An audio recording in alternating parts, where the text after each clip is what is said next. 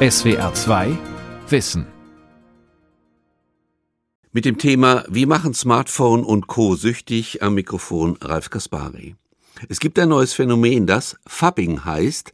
Es bezeichnet exzessiven Smartphone-Gebrauch innerhalb einer Partnerschaft, der zu ziemlich großen Beziehungsschwierigkeiten führen kann. Das ist nur ein Aspekt der sogenannten Smartphone-Sucht, ein Problem, das mittlerweile viele Handynutzer betrifft und das nicht nur aufs Handy beschränkt ist.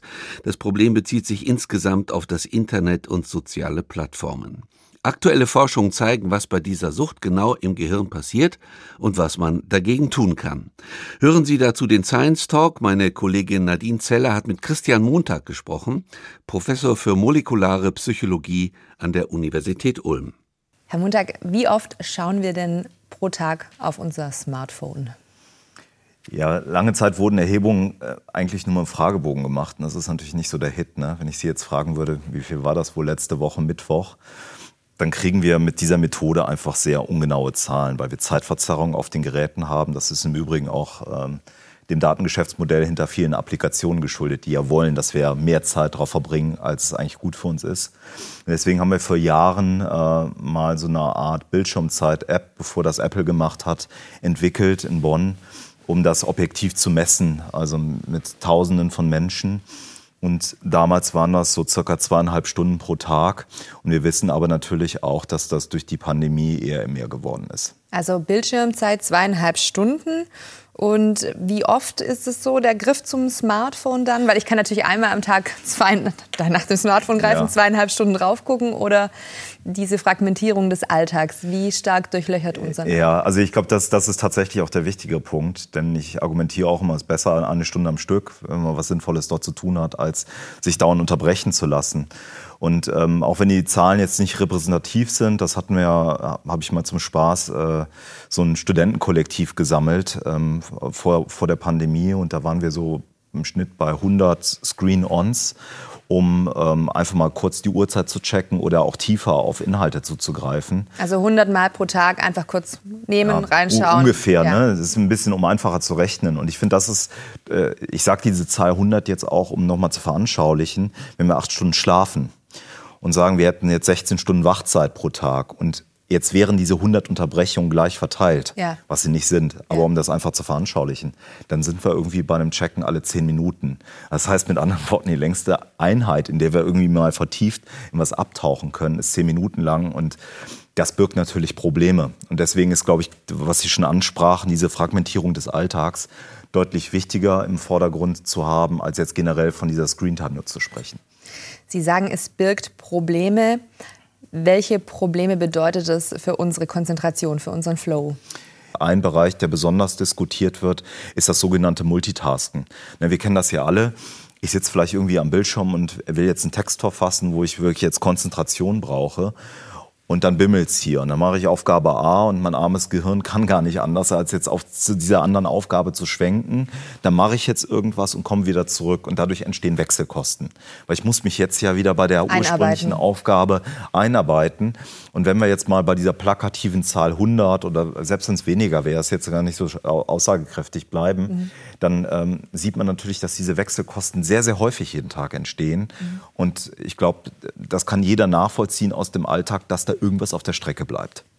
Sie forschen ja auch zu Smartphone-Sucht. Woran erkenne ich, dass mein Verhältnis zu meinem Smartphone krankhafte Züge annimmt? Also zunächst, der Suchtbegriff ist umstritten und auch nicht offiziell anerkannt in dem Bereich. Mhm. Und wenn wir uns einen Alkoholiker anschauen, der ist nicht flaschenabhängig, sondern es, es, es kommt auf den Inhalt an.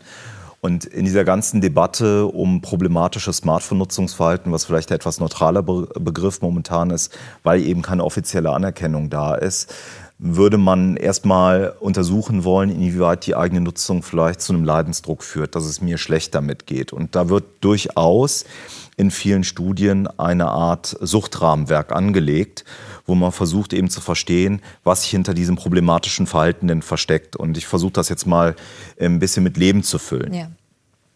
Wir haben momentan eine offizielle Diagnose Computerspielabhängigkeit oder Gaming Disorder, mhm. die durch die Weltgesundheitsbehörde anerkannt ist. Und es wird zum Beispiel versucht, die Diagnostikkriterien, die man dort anlegt, mhm. auch auf andere Bereiche zu übertragen. Und wenn das auf den Smartphone-Bereich zu übertragen wäre, dann würde man äh, Kontrollverlust zum Beispiel beobachten müssen. Das heißt, ich will es eigentlich reduzieren, also mein Verhalten da kontrollieren. Ich, mir gelingt das aber nicht mehr. Dann ist es so, dass man vielleicht bis spät abends irgendwie an dem Gerät klebt und die Nacht ist sehr kurz und morgens verschlafe ich und bin nicht bei der Klausur dabei. Was lerne ich daraus? Nichts. Ich mache weiter mit meinem Verhalten, also eine gewisse Unbelehrbarkeit, obwohl es negative Einflüsse gibt. Dann äh, wird das Gerät komplett priorisiert im Alltag. Das heißt, Priorität liegt auf dem Gerät, allem drum und dran und alles andere ist mir irgendwie nicht mehr wichtig. Und das äh, Bedeutsamste ist sicherlich, dass wir ja keine Alltagshandlungen pathologisieren wollen mhm. oder vorschnell pathologisieren wollen. Das heißt, es muss auch notwendiger Schweregrad äh, zu beobachten sein. Das heißt, das eigene Verhalten führt zu bedeutsamen Beeinträchtigungen im Alltag. Das heißt, eine romantische Beziehung geht kaputt. Ähm, ich setze mein Berufsleben aufs Spiel mhm. und da sieht man schon, das ist einiges, was erfüllt werden muss. Aber nochmal, ich glaube, wir müssen eher auf die Inhalte drauf schauen. Auf Social Media, auf Videogames oder auch hm, bei manchen im Arbeitsleben das Dauerchecken von E-Mails, was vielleicht auch nicht gesund ist. Wenn wir mal auf Jugendliche schauen und deren Smartphone-Nutzungsverhalten, wo sehen Sie da Probleme, auch praktisch aus Elternsicht? Ja? Welchen ja. Umgang sollten wir unseren Kindern, Jugendlichen nahelegen? Ja, das ist natürlich die nächste große, heftige Kontroverse in unserer Gesellschaft. Wie früh sollen diese Geräte Einzug halten? Und ich glaube, auch da geht es natürlich nicht um den Nokia-Knochen, äh, der nicht viel mehr ermöglicht hat, außer zu telefonieren oder vielleicht früher SMS zu verschicken, sondern jetzt auch mögliche Gefahren, die durch die sozialen Netzwerke und unregulierten Zugriff auf viele Plattformen entstehen können. Aus der Lehr- und Lernforschung wissen wir zumindest aus vielen Studien, dass eine überbordende Smartphone-Nutzung mit schlechteren äh, Lernleistungen bei einigen Schülern und Schülerinnen einhergeht, sodass aufgrund durchaus auch von empirischen Studien man gegebenenfalls ableiten kann, dass das Ganze nicht wirklich förderlich in Schulen ist, zumal ja noch ganz andere Themen diskutiert werden, wie Cyberbullying, dass, dass ähm, Kinder Mobbing und Jugendliche gemobbt ja. werden ja. über die Geräte.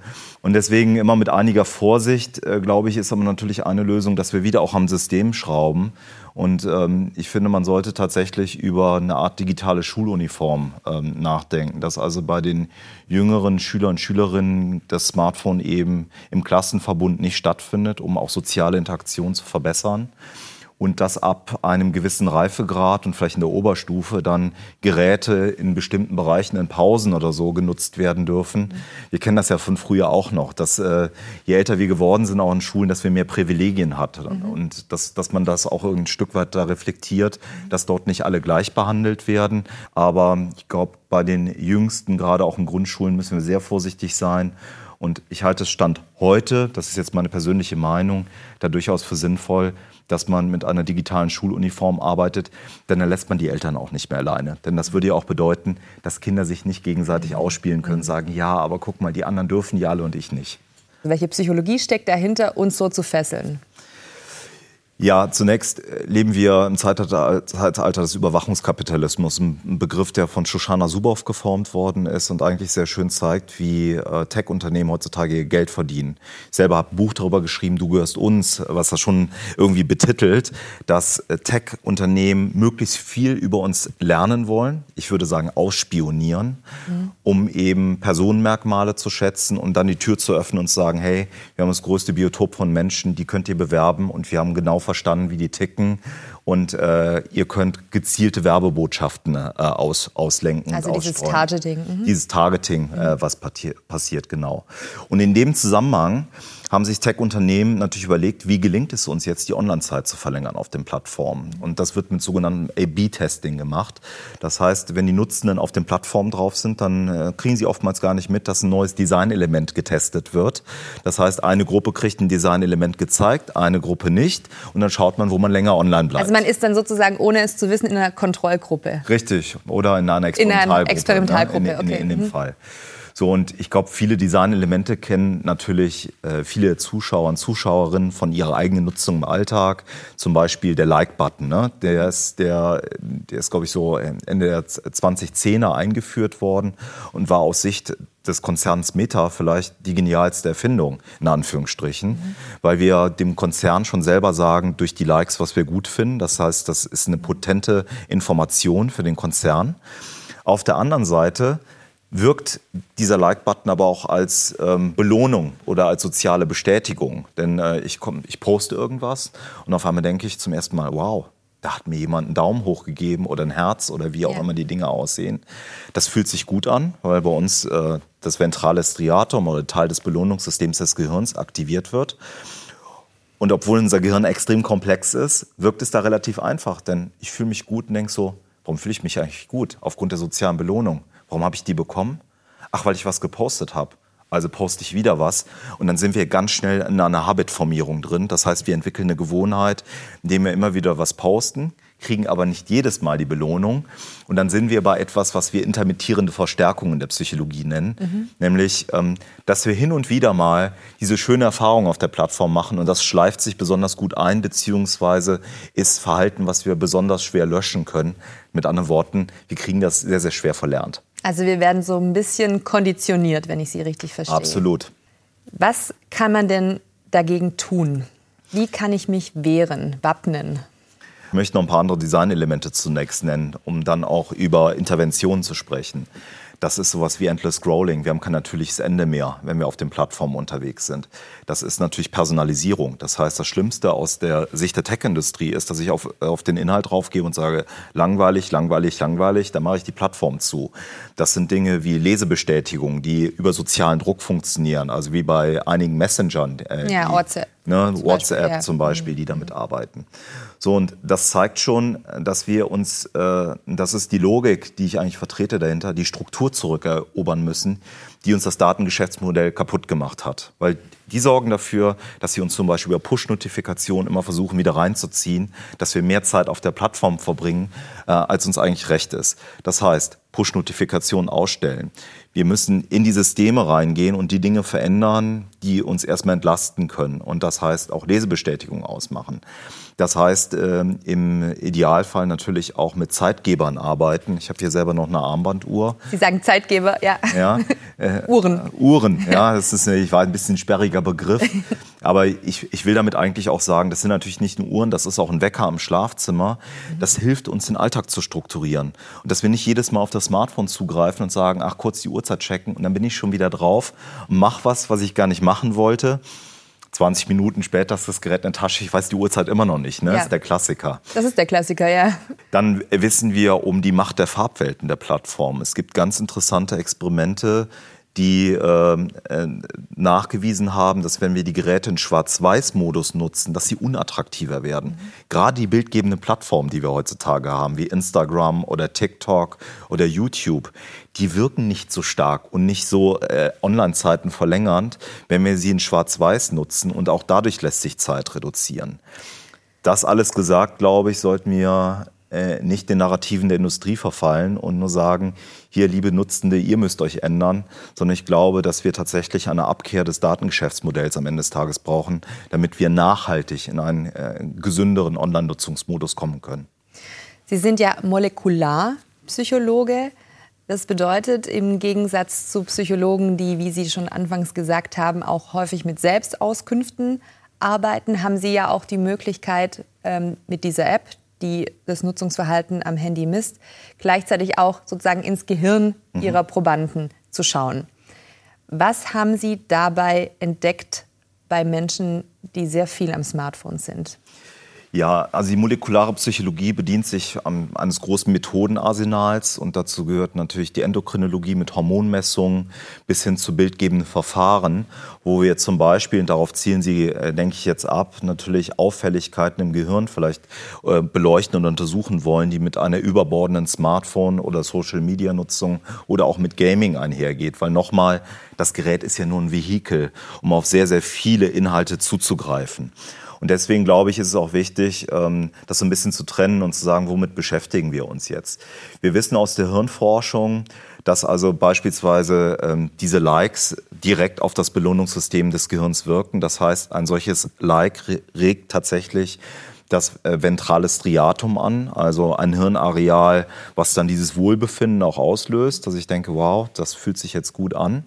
Jenseits von dessen, äh, von diesen Studien haben wir zum Beispiel auch versucht ähm, zu verstehen, ob es strukturelle Auffälligkeiten gibt. Das heißt, man kann mit der Bildgebung des Gehirns auch Strukturaufnahmen machen und ähm, damit würde man zum Beispiel untersuchen, ob bestimmte Hirnareale auch im gesunden Gehirn bei Probanden, Probandinnen größer oder kleiner ausfallen. Und was für uns total spannend war, zu untersuchen, ob es Parallelen eben mit klassischen Formen der Sucht wie Nikotin- oder Alkoholabhängigkeit mhm. gibt. Da gibt es nämlich ein paar Studien, die zum Beispiel zeigen, dass dieses besagte Hirnareal, was ich eben genannt habe, äh, je kleiner es ausfällt, mit mehr Suchttendenzen einhergeht. Und dann haben wir zum Beispiel Facebook-Nutzen in Hirnscanner gelegt und wollten wissen, ob wir diesen Zusammenhang in unserer Studie auch beobachten würden. Das heißt, gehen kleinere Volumen bei ganz gesunden jungen Nutzer, Nutzerinnen mit längeren und hochfrequenteren äh, Facebook-Nutzungen einher. Und das war tatsächlich bei uns in der Arbeit der Fall. Jetzt ist die Frage, ist das eine Folge oder mhm. ist das eine Disposition? Mhm. Das können wir mit unserer Arbeit nicht herausarbeiten, dass aber mal grundsätzlich auch die Auseinandersetzung mit digitalen Welten, was bei uns im Gehirn verändern kann, würde ich sagen, ist nicht ganz abwegig. Denn äh, unsere Gehirne sind schon nach der äh, Sendung hier andere. Denn mhm. das, was wir aufnehmen und lernen, muss sich erstmal irgendwo molekular ablegen und dann irgendwann auch strukturell manifestieren, sodass wir uns natürlich auch nachhaltig an bestimmte Dinge erinnern können. Da sind wir bei dem Thema der Neuroplastizität, die das vor allen Dingen im Bereich von Fähigkeit mit Jonglieren oder dem Anlegen von äh, mentalen Karten nachgewiesen hat. Welche seelischen Leiden können denn ausgelöst werden durch Smartphone-Sucht? Also die Smartphone-Sucht ist, ähm, wir nutzen den Begriff jetzt mal in Anführungsstrichen, ähm, weil er ja noch keine offizielle Anerkennung hat, ist aber in der Literatur ganz klar zum Beispiel mit depressiven Tendenzen häufig assoziiert worden. Und ähm, da wird auch heftig und vortrefflich darüber gestritten, nach wie vor über die, die Wirkmechanismen. Wir wissen von theoretischen Modellen zumindest, dass Personen, die natürlich schon eine Historie haben mit Psychopathologien, mit Angsterkrankungen, mit Depressionen, häufig eher zu negativen Affekt neigen und dann wird im Feld diese Selbstmedikationshypothese diskutiert. Also sie versuchen sich selbst zu heilen, indem genau. sie sich sozusagen ablenken oder zerstreuen auch ein Stück Richtig, weit. aber das ist natürlich etwas, das kennen wir ja auch aus der substanzgebundenen Form der Suchtforschung. Das heißt, auch bei vielen, denen es gerade schlecht geht, ist Alkohol eben eine Droge, um eben erstmal das eigene Leid zu vergessen. Mhm.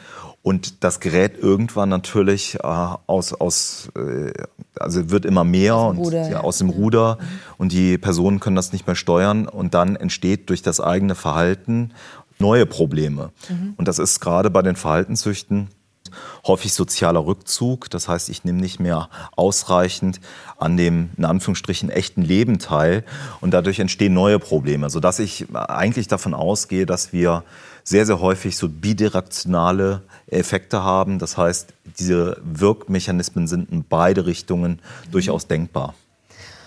Und wenn es gibt ja auch Studien, die zeigen, dass es sozusagen so ADHS-ähnliche Tendenzen beobachtbar sind an Probanden, die das Smartphone exzessiv nutzen. Da haben sie sozusagen auch das Problem, dass sie halt nicht wissen, neigen jetzt Menschen, die eher zu ADHS neigen, dazu, das Smartphone mhm. exzessiv zu nutzen oder ist es andersrum? Wie geht denn die Forschung mit diesem Problem, sage ich mal, um? Ja. Also zunächst ist es völlig richtig, was Sie sagen. Neben der Depression ist auch ADHS ein Störungsbild, was zumindest in Tendenzen sehr, sehr häufig auch bei dem großen Bereich der Internetsüchte immer wieder als Komorbidität, also als Störungsbild, was, was damit einhergeht, ähm, zu beobachten ist. Und das ist natürlich jetzt ADHS etwas, wo man sehr, sehr viele Symptome ja drin beobachtet. Da geht es einmal um die Unaufmerksamkeit und da geht es auch um Hyperaktivität und bei manchen Patienten, Patientinnen werden diese Mischformen beobachtet. Und wie geht man jetzt damit um, um das äh, ein bisschen zu trennen, um eben zu verstehen, was ist Ursache und was ist Wirkung? Im Idealfall macht man längsschnittliche Arbeiten, die sogar experimenteller Natur sind, um dem Ganzen ein bisschen auf die Schliche zu kommen. Und da gab es zumindest mal eine interessante Arbeit, die ähm, geschaut hat, was passiert eigentlich mit Smartphone-Nutzenden, die permanent auf alles reagieren, auf ihren mhm. Smartphones eine Woche lang. Was passiert mit denen, die eine strukturiertere Form der ja. Nutzung ähm, verfolgen. Ja. Mhm. Also jemand zum Beispiel sagt, ich checke meine E-Mails regelmäßig um 9 und 15 Uhr mhm. und nicht mehr dauernd, wenn irgendwas reinkommt. Das mhm. heißt, ich lege mir eine Struktur zurecht. Und diese Arbeit suggerierte zumindest im Selbstreport, dass die Leute irgendwie nach einer Woche gesagt haben, ey, ich bin irgendwie unaufmerksamer geworden. Mhm. Das heißt nicht, dass die jetzt alle eine ADHS entwickeln, aber ja. in, in diesen Facetten auf einmal mehr Tendenzen zeigen. Und ich glaube, dass der Schlüssel tatsächlich zu einem guten Verständnis in diesem ähm, sehr, sehr komplexen Bereich der Forschung ist, dass wir mehr experimentelle Forschung brauchen und vor allen Dingen auch längsschnittliche Studien, die so ein bisschen mehr weggehen von den querschnittlichen Arbeiten, die natürlich erstmal wichtig sind, um Zusammenhänge aufzuzeigen, mhm. aber für eine finale Beantwortung der Komplexe natürlich nicht ausreichend sind. Vielleicht können Sie ja noch mal ganz kurz den Zuschauern auch erklären, was eine Längsschnittstudie heißt, was es bedeutet. Ja, also der Unterschied ist zwischen Längsschnitt und Querschnitt, dass ich beim Querschnitt eigentlich jetzt zum Beispiel einmal zu einem bestimmten Zeitpunkt eine Person fragen würde, wie sieht es mit deiner Smartphone-Nutzung aus und wie sieht es mit deinem Emotionen, emotionalen Erleben aus? Zum Beispiel hast du gerade depressive Verstimmungen. So, wenn ich das zu einem Zeitpunkt erhebe, dann kann ich zwar schauen, ob bestimmte Merkmale häufig, häufig miteinander berichtet werden mhm. oder weniger häufig miteinander berichtet werden, aber ich weiß gar nicht, in welcher Wirkungskette sie stehen. Mhm. Und das gelingt natürlich dann besser, wenn ich Leute mehrfach befrage und dann entsprechend statistisch verfahren oder vielleicht sogar experimentelle Setups nutze, um eben diese Ursache-Wirkungsmechanismen besser zu verstehen. Was ist denn so die Schwierigkeit, diese Längsschnittstudien zu erheben? Das sind mehrere Dinge. Zum einen äh, gilt es natürlich, die Probanden und Probandinnen in der Studie bei Laune zu halten. Das ist logischerweise, wenn Sie sich bereit erklären, bei so einer Studie mitzumachen, ist es deutlich mehr Aufwand, wenn Sie einmal ins Labor kommen oder zweimal oder dreimal oder was uns ja besonders interessieren würde, vielleicht über Jahre die Menschen zu begleiten. Das heißt, Sie haben dann nach einer Zeit auch ein Dropout. Das heißt, Leute verziehen, sind nicht mehr erreichbar und es wird dann eben zunehmend schwerer, eine ordentliche Statistik zu rechnen. Das Zweite, sie brauchen deutlich mehr Ressourcen. Also sie brauchen deutlich mehr Geld, Geld ja. äh, mit dem sie die Wissenschaftler und Wissenschaftlerinnen bezahlen, die sie natürlich nachhaltig mhm. für die Studien brauchen und natürlich auch, um irgendwie die Leute zu incentivieren, die mhm. mitmachen. Wenn wir jetzt noch mal so auf dieses Gefäß, wir hatten es so vorhin genannt, Smartphone schauen, dahinter verbergen sich verschiedene, verbergen sich verschiedene Apps.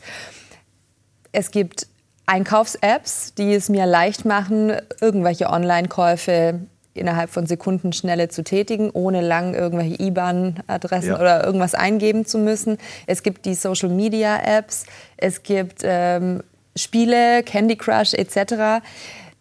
Kann man eigentlich, Sie haben ja schon gesagt, dass mit Fragezeichen Smartphone-Sucht, kann man eigentlich sagen, wir haben hier eine Kaufsucht, die sich sozusagen übers Handy auswirkt. Wir haben eine Gaming Disorder, die ja, sich übers ja. Handy auswirkt. Also inwiefern differenziert die Forschung diese ähm, verschiedenen ähm, Erkrankungen, die übers Handy ablaufen? Ja, das wird zunehmend mehr gemacht. Ähm, also das Feld ist erwachsen geworden in der Forschung. Wir sehen, dass das diagnostisch total wichtig ist, dass wir eher uns diese Einzelbereiche und Inhalte anschauen. Warum ist das wichtig? Weil wir können ja nicht ernsthaft ähm, bei Patienten, Patientinnen erwarten, dass sie ab sofort generell online abstinent sind. Dann können wir nicht mehr an unserer Gesellschaft teilnehmen und zunehmend mehr Angebote werden nur noch über online gemacht. Das heißt, es kann überhaupt nicht das Ziel sein, wie zum Beispiel in der Behandlung von der Alkoholkonsumstörung, wie man das heutzutage nennt, zu sagen, bitte trinke nie wieder. Mhm. Sondern hier müssen wir natürlich erstmal identifizieren, okay, welcher Bereich auf den Geräten erzeugt denn ein Problemverhalten? Und dann muss man therapeutisch genau in diesem Bereich arbeiten, sodass halt die anderen Bereiche, die dann auch notwendigerweise für ein Funktionieren im Arbeitsleben wichtig sind, natürlich weiterhin auch nachgegangen werden kann. Wenn Sie überlegen, in welche Richtung die Entwicklung jetzt gehen sollte. Also im Sinne einer hoffentlich nicht Smartphone-Abhängigkeit von Seiten der Menschen. Was ist sozusagen vonnöten? Was sind die nächsten Schritte, die es aus Ihrer Sicht braucht?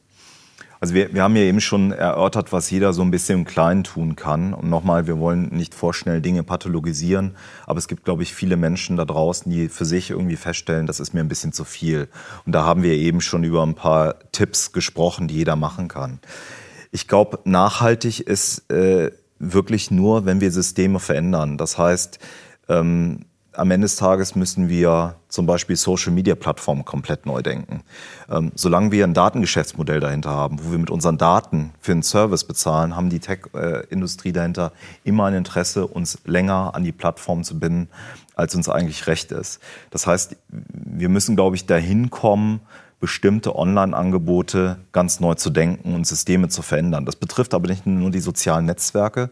Also auch gesetzlich, äh, auf der gesetzlichen Ebene meinen Sie damit? Ja, ich, glaube, wir haben in den letzten Jahren der Tech-Industrie viel zu viel Freiheit gelassen. Mhm. Und da hat sich von selber gar nichts geändert. Mhm. Und dieses Unwort Regulation, ich verstehe das, das ist aber etwas, was wir brauchen hier in dem Bereich. Und ich glaube, in Europa haben wir jetzt mit dem Digital Service und mit dem Digital Markets Act haben wir jetzt so die ersten, glaube ich, jetzt auch schärferen Schwerter, die ausgepackt werden, um hier die Tech-Industrie auch mit umzuerziehen. Mhm. Da sind wir aber noch lange nicht am Ende. Und das betrifft übrigens aber auch gar nicht nur unbedingt die, die Angebote, die uns auf den Smartphones in Form von Apps gemacht werden, sondern es betrifft auch unseren Umgang mit E-Mails und im Arbeitsleben. Ähm, viele von uns kämpfen damit, dass dauernd Dinge reinkommen und wir in einem nicht endenden Strom an Nachrichten versinken, die wir irgendwie abzuarbeiten haben. Und auch hier kann Systemdesign helfen. Also ich, es gibt ein interessantes Prinzip, das heißt Batching, mhm. Stapeln. Und wir kennen das ja alle noch von unserem klassischen Postboten. Und ich rede jetzt nicht vom Amazon-Boten, der dauernd kommt, sondern dass einmal pro Tag die Post ausgeliefert wird. So war das mal. Und dann, das waren auch damals irgendwie im, im Arbeitsleben, früher gab es die Mappe am Anfang, da war relativ klar, was am Tag abzuarbeiten ist. Und ich glaube, wir müssen wieder überlegen, dass wir diesen, dieses Prinzip des physikalischen Postboten in die Neuzeit und das Digitalzeitalter übertragen. Mir ist das klar, ich will jetzt nicht utopistisch klingen, dass man das natürlich äh, in, in neuen Wegen denken muss. Aber stellen wir uns vor, dass äh, nicht alle Nachrichten sofort durchgesteckt werden, sondern dass wir uns vielleicht in Betrieben darauf einigen, auch in Abhängigkeit von dem eigenen Jobprofil, dass die Nachrichten äh, erst um 9 Uhr morgens einmal durchgesteckt mhm. werden. Die laufen dann bis 15 Uhr wieder auf. Das heißt, ich mhm. kann jetzt alles, was bis 9 Uhr da ist und dort liegt, konzentriert abarbeiten, ohne Unterbrechung. Mhm. Und um 15 Uhr kommt der nächste Stoß und das war's dann. Und ich glaube, dann kommen wir in gesündere auch Arbeitsumwelten. Das heißt, das hat nicht nur was mit Plattformdesign aus Sicht der Tech-Industrie mit sozialen Netzwerken zu tun, sondern da geht es auch um andere Bereiche, in denen wir digital arbeiten. Sie hatten ja vorhin dieses Phänomen, dieses psychologische erklärt, intermittierende Verstärkung. Und Sie hatten auch schon diesen Vorschlag gemacht, bitte die Uhr ans Handgelenk, ja. Äh, weil sonst ist der Griff zum Smartphone automatisch. Haben Sie denn sonst noch Tipps, wo Sie sagen, okay, das bringt sozusagen ein bisschen mehr Langsamkeit da rein und ich greife jetzt nicht als Übersprungshandlung sofort zum Handy? Ich glaube, wir müssen manche Nutzende teilweise mehr zu ihrem Glück zwingen. Ich weiß, äh, das klingt jetzt nicht, nicht so positiv. Wir haben in der Verhaltensökonomik diesen Begriff des Nudging, also dass man so ein bisschen geschubst wird. Da geht es auch wieder um Systemdesign. Und ähm, manchmal ertappe ich mich ja selber dabei. Ich will eine gute Zeit haben. Wir kennen das alle von Konzerten oder aus dem Fußballstadion dass man so gegen den eigenen Willen schon fast irgendwie diese Geräte rausholt, um ein schlechtes Foto zu machen, was ich mir nie wieder anschaue, gerade wenn es dunkel ist. Und ich habe den Moment nicht gelebt. Und äh, auch da, glaube ich, brauchen wir wieder auch von den Veranstaltern mehr Unterstützung. Ich habe das gerade erlebt beim Bob Dylan-Konzert, ähm, dass dort ein Smartphone-Ban war. Das heißt, es waren Smartphones nicht erlaubt. Jetzt hatten die Leute das mit und dann wurde das vorher in so eine kleine Tasche reingesteckt, mhm. versiegelt. Und das war ein sehr intensives Konzerterlebnis mhm. auf einmal. Aber wir sehen wieder, das ist etwas, was natürlich durch das System begleitet worden ist, indem einfach Veranstalter sagt, oder in dem Fall Bob Dylan wollte das nicht, hört zu, das ist hier eine Konzertzone und lasst euch wieder aufs Konzert ein. Vielleicht hatte der alte Mann auch irgendwie andere Beweggründe, warum er das getan hat, aber wir wissen aus der... Hört auf Bob Dylan. Hört, hört auf Bob Dylan, den alten Weisen.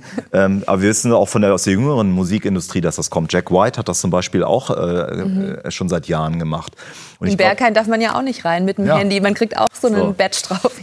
Und ja, ist, ist das die Frage, äh, schubsen wir da Leute zu, zu sehr, vielleicht zu ihrem eigenen Glück? Das ist so ein bisschen die Frage und das wird ja auch immer wieder diskutiert. Also inwieweit wir dort Menschen auch die eigene Entscheidung überlassen äh, äh, wollen oder auch sollten. Und ich verstehe das, dass das viele nicht gut finden. Auf der anderen Seite, äh, glaube ich, gewinnen wir auch sehr, sehr viel durch diese Veränderungen. Und ähm, vielleicht brauchen wir ein wenig Unterstützung hier und da. Herr Montag, vielen Dank, dass Sie da waren. Vielen Dank für dieses Gespräch. Dankeschön. Das war SWR2 Wissen heute mit dem Science Talk zum Thema Wie machen Smartphone und Co. süchtig? Meine Kollegin Nadine Zeller hat mit Christian Montag gesprochen, Professor für molekulare Psychologie an der Universität Ulm. Sie können sich dieses Gespräch auch ansehen als Video. Infos dazu finden Sie auf der ARD Mediathek unter der Rubrik Science Talk. SWR2 Wissen. Manuskripte und weiterführende Informationen zu unserem Podcast und den einzelnen Folgen gibt es unter swr2wissen.de.